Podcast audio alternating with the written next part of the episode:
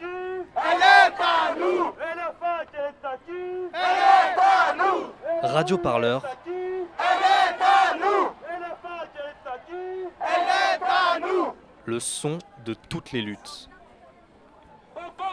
Tu peux me dire un peu ce qu'on fait là? On est où? Euh, Aujourd'hui, on est là, on est mobilisé contre euh, euh, la hausse des frais d'inscription que, que le gouvernement de M. Macron a mis en place.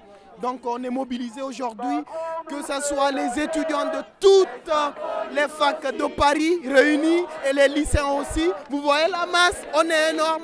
Ouais, Et toi, toi t'es étudiant? Moi, je suis étudiant étranger, je suis guinéen, je fais master en sociologie à l'université de Paris 8, donc ça me concerne directement. Cette hausse, vraiment, c'est de l'anarchie.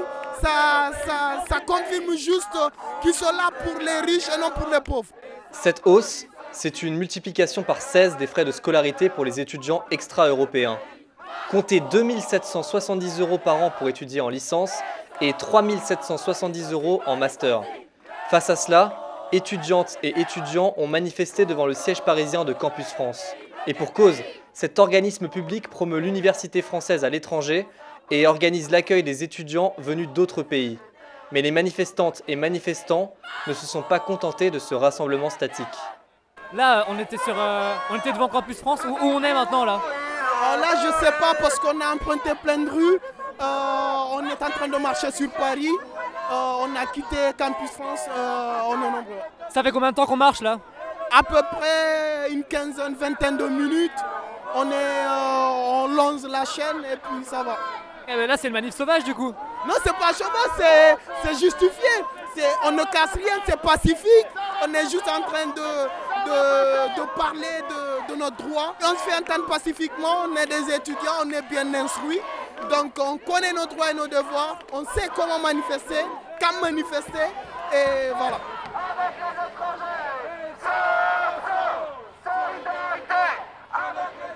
Je suis Hugo Harry-Kermadec, je suis euh, économiste et euh, je fais partie d'un groupe de recherche sur les frais d'inscription qui s'appelle ACID.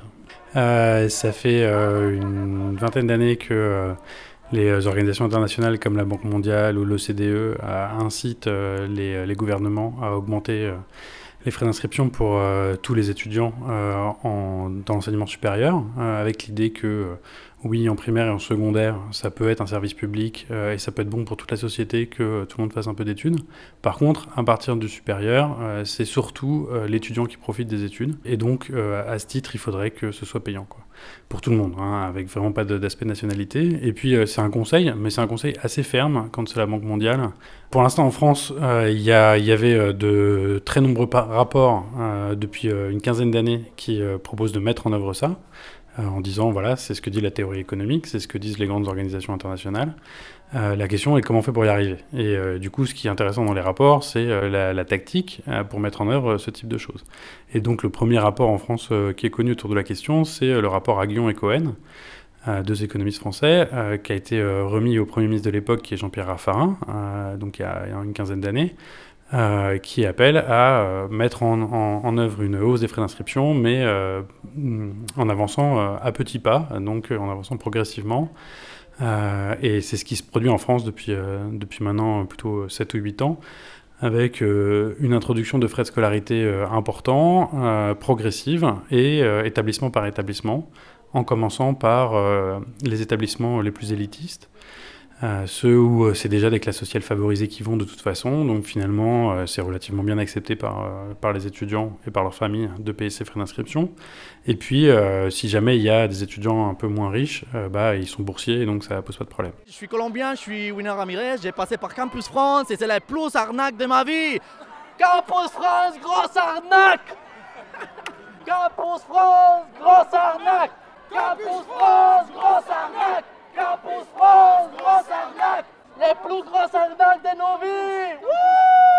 Euh, les écoles d'ingénieurs, elles étaient au tarif national euh, qui était de 400 euros, quelque chose comme ça. Maintenant, elles sont presque toutes passées à 4 ou 5 000 euros, avec un peu plus pour les étudiants étrangers.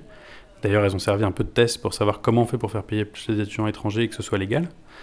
Euh, et puis, il y a des établissements plus universitaires, comme Sciences Po, et puis surtout comme l'Université Paris-Dauphine, qui ont mis en place maintenant des frais de scolarité euh, pour tout le monde, euh, à tous les niveaux. Et puis après, euh, dans les universités plus standards que Dauphine, celles qui n'ont pas le titre de grand établissement qui permet d'avoir des dérogations, bah, il y a un certain nombre de masters qui sont étiquetés masters internationaux, parce que par exemple les cours sont faits en anglais, bah, qui vont mettre en place des tarifications qui sortent de la tarification normale des masters. C'est entre 3 et 8 000 euros euh, suivant les disciplines, euh, suivant euh, les, financements que peuvent obtenir les étudiants.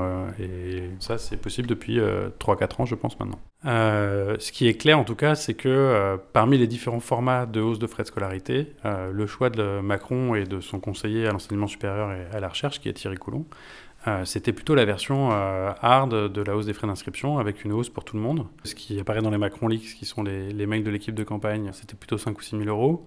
Euh, pour tout le monde euh, dans le cadre du quinquennat. Et pas une hausse comme ça s'est fait à Sciences Po ou à Dauphine, euh, qui est progressive en fonction du revenu des parents. Donc la proposition, ce, qui, était dans les cartons, c'est une hausse forte pour tout le monde, avec des prêts étudiants pour, pour donner la capacité aux étudiants de payer ces frais, en tout cas pour les étudiants français.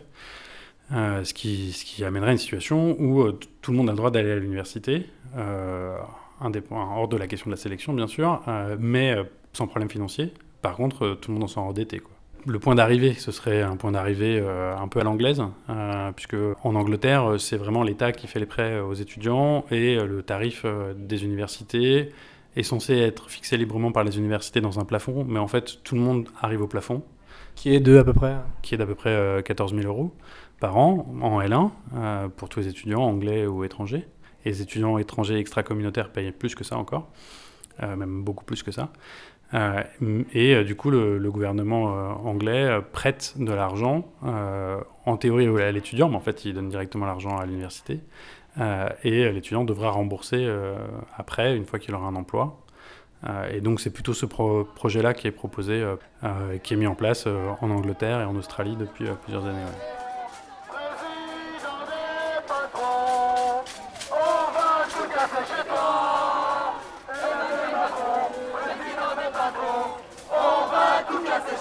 Radio Parleur, le son de toutes les luttes.